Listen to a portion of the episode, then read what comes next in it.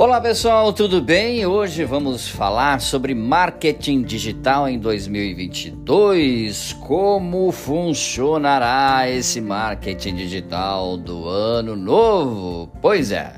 É, a gente pode até perguntar né, de onde veio e para onde está indo o marketing digital para a gente começar essa conversa. Né? No começo, é claro, da internet, os sistemas eram bem ultrapassados e as páginas muito simples. Né? Não existiam canais de interação, call to action e companhia limitada né?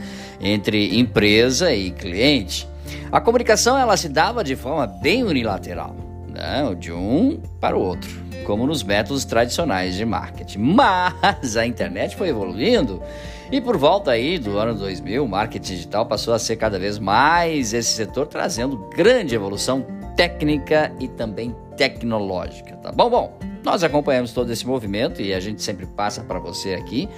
E também estamos em constante evolução né, nos adaptando todo dia às necessidades e às marcas né, dos perfis públicos e também os perfis privados, ok? Então essa é a nossa função né, aqui na DB Marketing para te passar essas informações sempre, tá bom? Embora, é claro, esteja sempre sendo reinventada a, essa roda do marketing, tem uma coisa que não muda: o conteúdo de alta qualidade, extremamente personalizado, é a base de todo o marketing digital de sucesso. Sei que pode, assim, às vezes até parecer mais do mesmo, mas é fundamental, né? Falar a coisa certa no momento certo para o público certo. Isso é marketing digital. Tanto é que a, essa estratégia passou a ser conhecida como marketing de conteúdo. Certo? Combinado? Bom, vamos lá.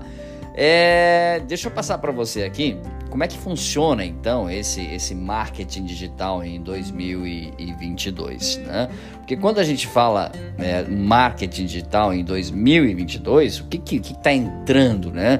Bom, a, a, internet, claro, ficando muito mais dinâmica, né? basta tomar, por exemplo, as redes sociais, a empresa cria uma ação específica e se posiciona diante de algum acontecimento e tem o feedback dos consumidores em tempo real, né? Feedback que nada mais é do que o retorno, né? Podendo ser usado né, como termômetro para medir como será a aceitação do determinado conteúdo lá no futuro, né? Ou mesmo no presente, né? Então, quando a gente fala sobre isso, né? E essas coisas todas, a gente precisa é, ter cuidados necessários de como agir dentro da internet, dos conteúdos, né? Para se ter uma boa estratégia de marketing digital né? Então a gente vai passar para vocês aqui, né, algumas, algumas dicas de como agir. Primeiro, estudar as personas, ok? O que, que são as personas? Né? As personas são é, é a especificação, as características, né, do seu público, tá bom? É, não é raro a gente encontrar empresas que estão trabalhando com marketing, mas que ainda não sabem muito sobre quem são seus possíveis clientes, ou seja, as pessoas, entendeu? Quem são? Qual é seu cliente? Ah, meu cliente ele tem a idade entre 30 a 60 anos, ele estuda direito. Percebeu o que, que é a persona? São as características do seu cliente, né? Então, assim, neste momento é claro que é importante né, levantar as informações né, e buscar quem são essas pessoas, como elas, quais são as suas rotinas, né, uh, quais são as necessidades dessas pessoas, quais são a, as objeções de compra mais comuns. Essa é a sua persona. E todas essas, essas perguntas precisam ser feitas para ela. Análise da concorrência, né? Também é um detalhe muito importante antes de começar a criar sua estratégia de marketing digital. Felizmente, é, a gente pode aprender muito com os erros e acertos de outras empresas do, segmento, do seu segmento, ok? Por isso é importante fazer um levantamento de quais as empresas estão se destacando no seu mercado e o que elas estão fazendo. Isso é fundamental, né? É análise da concorrência, né? ou benchmarking, como queira. Tô, a gente procura falar sempre a linguagem mais simples para que você possa entender, tá bom? É, estudo de, de palavras-chave, por exemplo, se você quer ser encontrado na internet, faça um estudo de palavras-chave. Nesse momento é importante, se você está na internet, querer ser encontrado na internet. E quais as palavras-chave que te identificam? Certo? Tendo isso em mente, é possível fazer uma empresa, fazer uma pesquisa, digamos, de palavras-chave através de ferramentas, né? Uh, uh, como o CEO, o Google Keyword Planner, né? Que são uh, ferramentas que te ajudam a te encontrar, tá bom?